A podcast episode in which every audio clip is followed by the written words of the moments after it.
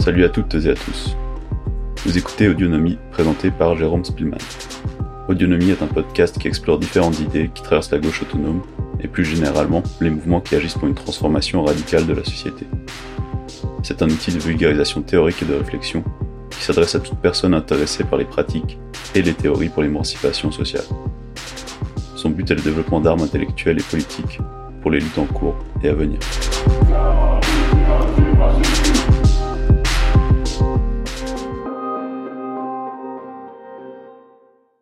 Dans cet épisode, on va essayer de comprendre les positions économiques et pseudo-écologistes de ce qu'on pourrait appeler l'écofascisme, en s'intéressant en particulier à la migration.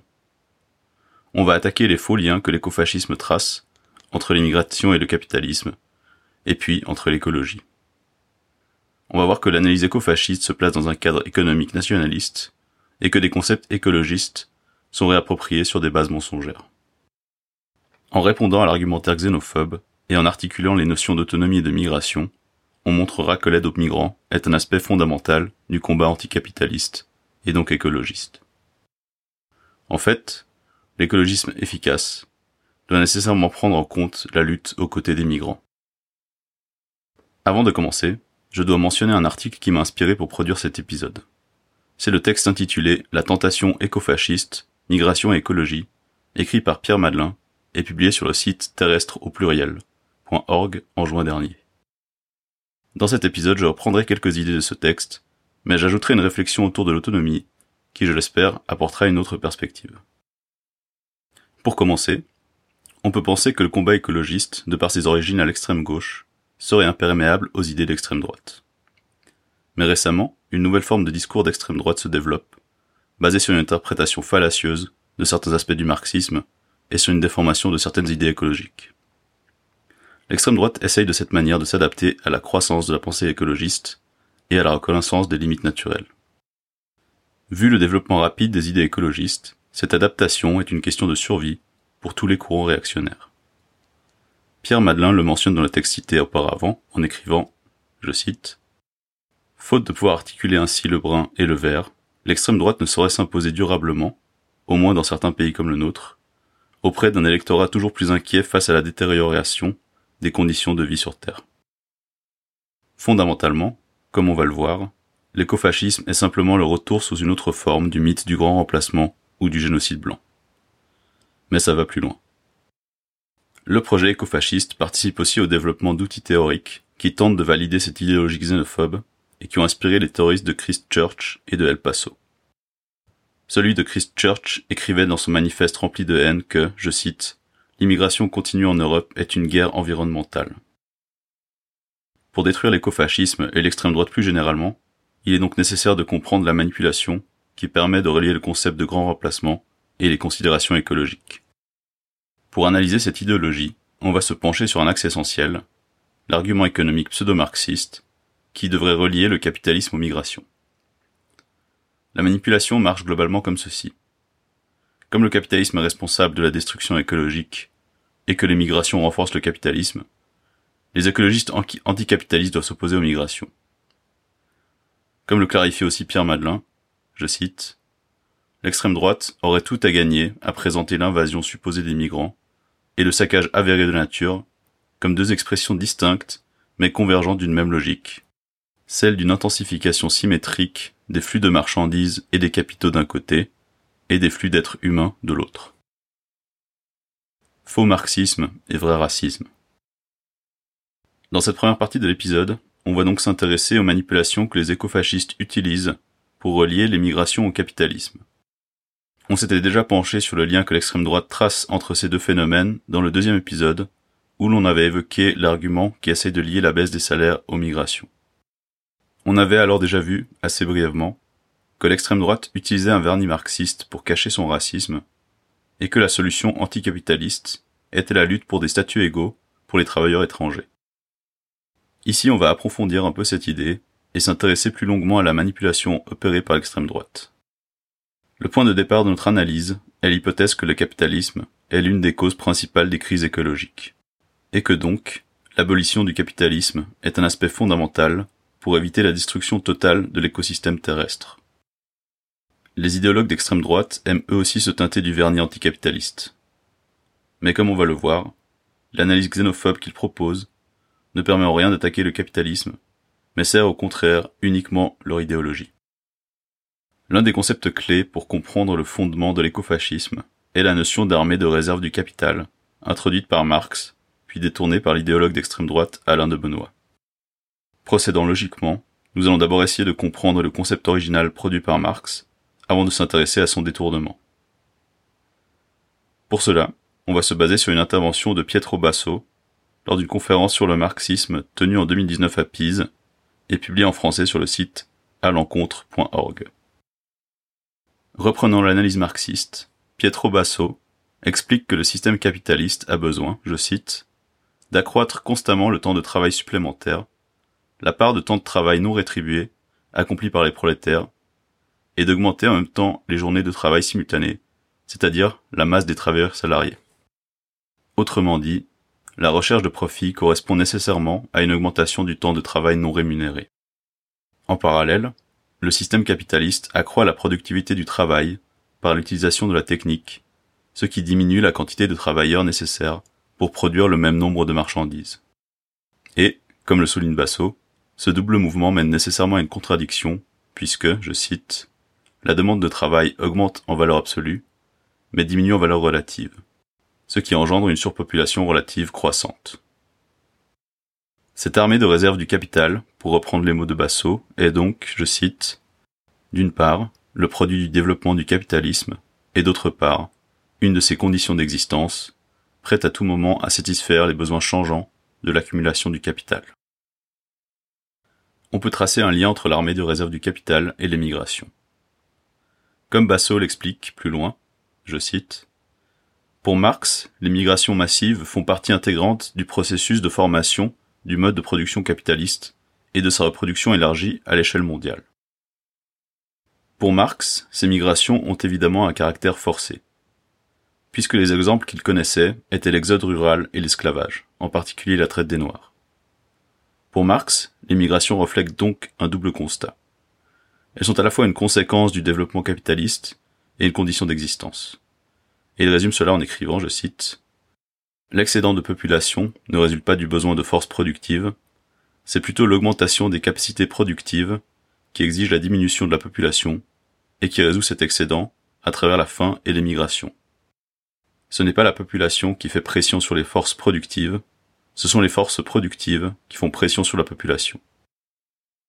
Ayant défini la notion, on peut maintenant montrer comment cette notion a été instrumentalisée par certains auteurs d'extrême droite pour défendre une vision raciste et légitimer des politiques migratoires restrictives. Pour cela, on va devoir se pencher à contre-cœur sur quelques extraits écrits par l'aristocrate d'extrême droite Alain de Benoît.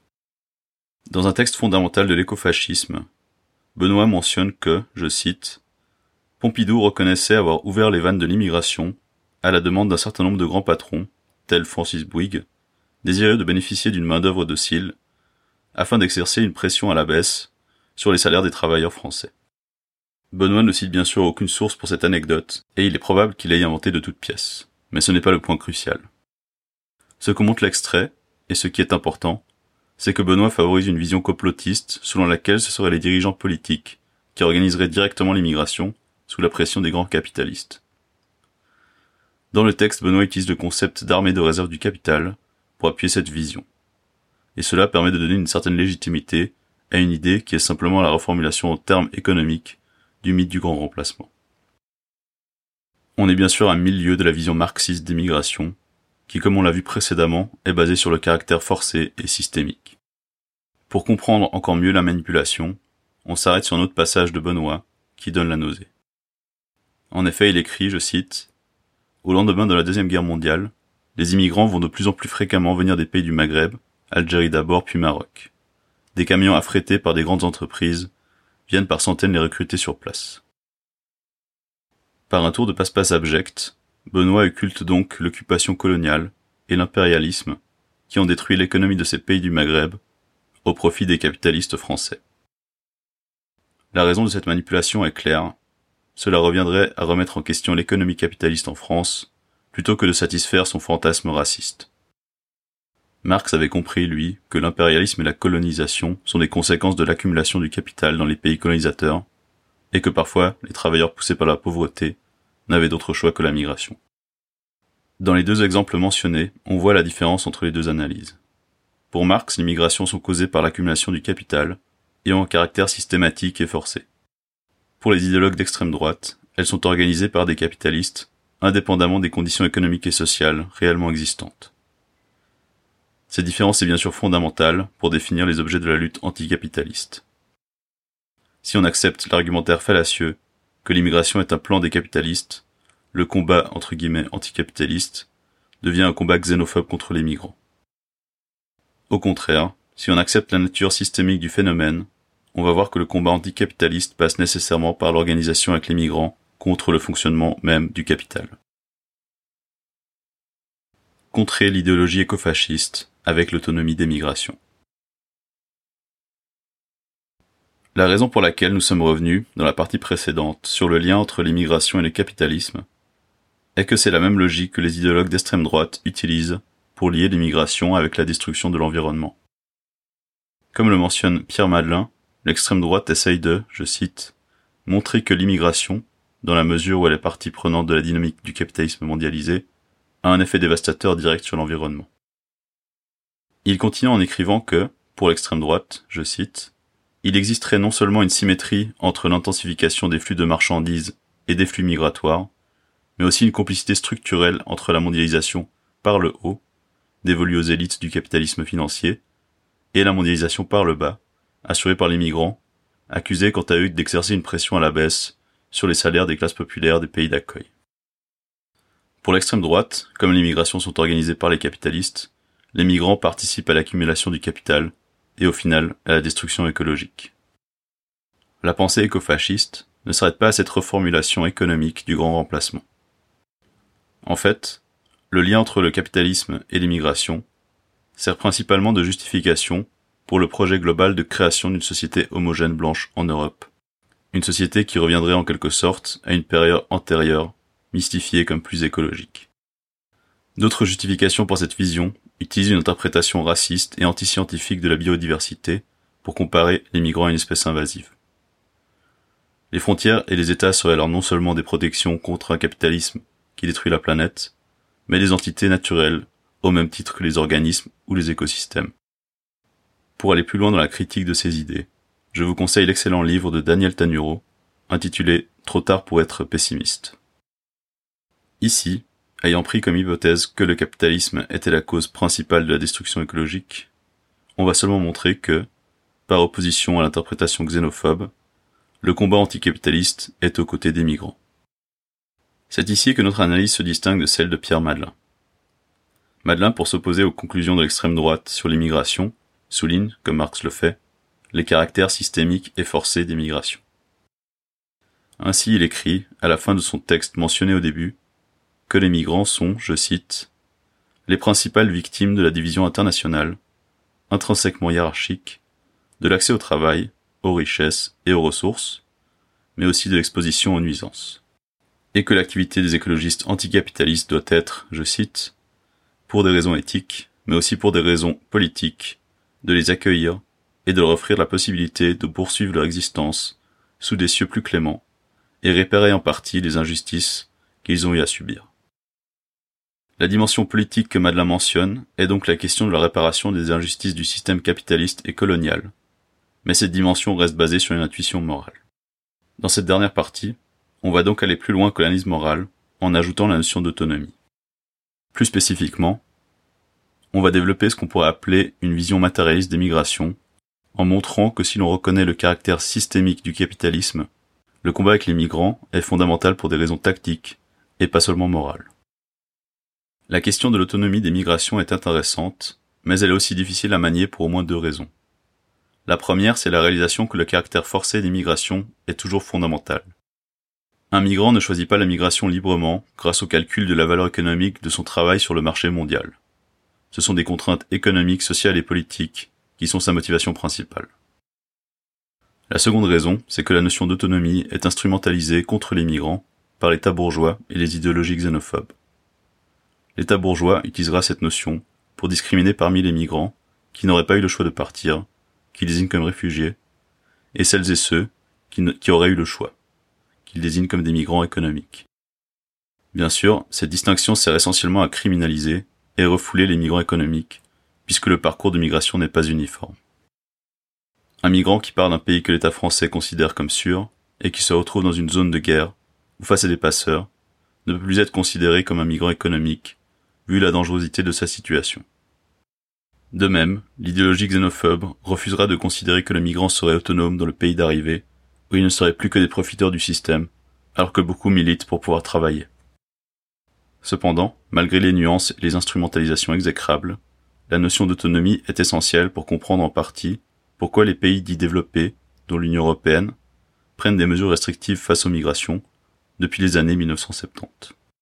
Car contrairement à ce que voudraient nous faire croire les xénophobes, le développement de la forteresse Europe est le pilier principal de la politique migratoire extracommunautaire à partir de cette période. Cette politique s'illustre d'ailleurs, à la vue de tous, par le traitement révoltant des migrants arrivant sur le territoire européen. L'autonomie des migrations permet d'expliquer ces phénomènes et plus généralement le développement apparemment paradoxal du capitalisme qui combine l'ouverture des frontières pour les capitaux avec la prise de mesures restrictives par rapport à l'immigration. Ce travail sur l'autonomie des migrations a été entamé par Mario Tronti, un penseur du marxisme autonome des années 1960, et a été par la suite développé par des critiques de l'altermondialisme dans les années 2000. Pour expliquer ces idées, on va se baser sur un texte d'Angela Mitropoulos, intitulé Autonomie, reconnaissance, mouvement, traduit en français par Étienne Simard pour la revue Ouvrage. Avant de pouvoir s'intéresser à l'autonomie des migrations, il faut revenir au sens politique de l'autonomie plus généralement, tel que Mario Tronti l'imaginait. Angela Mitropoulos résume le raisonnement de Tronti ainsi, je cite. Alors que les capitalistes ont nécessairement besoin de s'équiper des appareils d'État pour s'engager dans la lutte des classes, la lutte des classes ouvrières, elle, peut se passer de toute forme de représentation, et ce, à tous les niveaux. Le rejet des formes traditionnelles de représentation, la désertion des syndicats et des partis, ne représenterait donc pas, pour Tronti, un rejet de la lutte des classes par la classe ouvrière, mais le développement d'une stratégie différente. Pour schématiser, les actions des syndicats et des partis ouvriers ne représenteraient qu'une petite partie de la lutte anticapitaliste, et l'essentiel de la lutte se passerait par des actes de refus et de désertion. Ce raisonnement applique aussi, je cite, qu'au stade du capital social avancé, le développement capitaliste est subordonné aux luttes ouvrières, vient après elles. Il doit leur faire correspondre jusqu'au mécanisme politique qu'est la production elle-même. Autrement dit, les actes de refus et de désertion de la classe ouvrière forcent les capitalistes à réagir et à adapter le système en fonction. Comme exemple important de cette nouvelle stratégie, Tronti considère la migration. En effet, comme le mentionne aussi Angela Mitropoulos dans son texte, je cite, Tronti affirmait que l'unification du marché global avait été imposée au capital par l'unité des mouvements de la classe ouvrière à l'échelle mondiale. Plus précisément, comme la fuite des capitaux repose toujours sur l'organisation de marchés séparés et segmentés, l'unification globale du capital, ou la mondialisation, s'est imposée au capital par un large refus et par la fuite massive de personnes. En ce sens, pour Tronti et Mitropoulos, je cite, Fuir la misère est alors comparable à une grève pour l'augmentation des salaires ou à l'abandon du travail par les couches appauvries du marché de l'emploi. On peut développer l'argument comme suit. Si les entreprises peuvent délocaliser et faire pression sur les salaires, c'est parce que les États protègent de manière différenciée les intérêts des travailleurs sur leur territoire. Or, dès les années 1970, les migrations commencent à menacer cette différenciation de droits et donc la rentabilité de la délocalisation. C'est pourquoi à partir de cette période, le capitalisme préfère le renforcement des frontières et la construction de la forteresse Europe à la libéralisation du marché de travail. Cette analyse donne aussi directement une direction pour le combat anticapitaliste, complètement à l'opposé des tentations écofascistes. Bien sûr, les migrants ne sont pas forcément politisés et fuient parfois l'instabilité politique et la violence. Cependant, L'autonomie des migrations montre que le combat avec les migrants, indépendamment de la position morale, est une opportunité de résistance contre le capitalisme et donc la destruction écologique. Pour conclure, dans cet épisode, en attaquant l'argumentation écofasciste à travers l'analyse des migrations, on a donc montré une fois de plus que l'extrême droite ne présente pas un projet de société anticapitaliste. Même si cette idéologie se présente comme marxiste, anticapitaliste ou même écologiste, une analyse courte permet de mettre en évidence les manipulations sous-jacentes. Le projet de l'extrême droite ce n'est pas de sauver la planète, mais d'utiliser tous les moyens possibles pour créer des frontières raciales, diviser les êtres humains et imposer une société homogène idéalisée.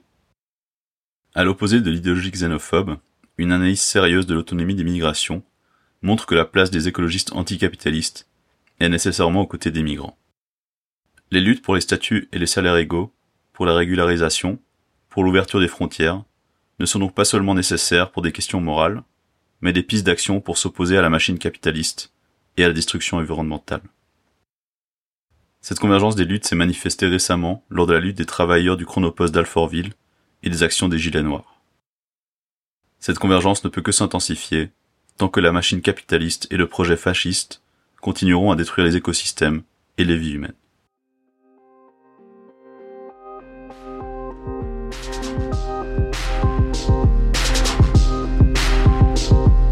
Merci d'avoir écouté cet épisode d'Audionomie. Si vous avez apprécié, n'hésitez pas à en parler autour de vous.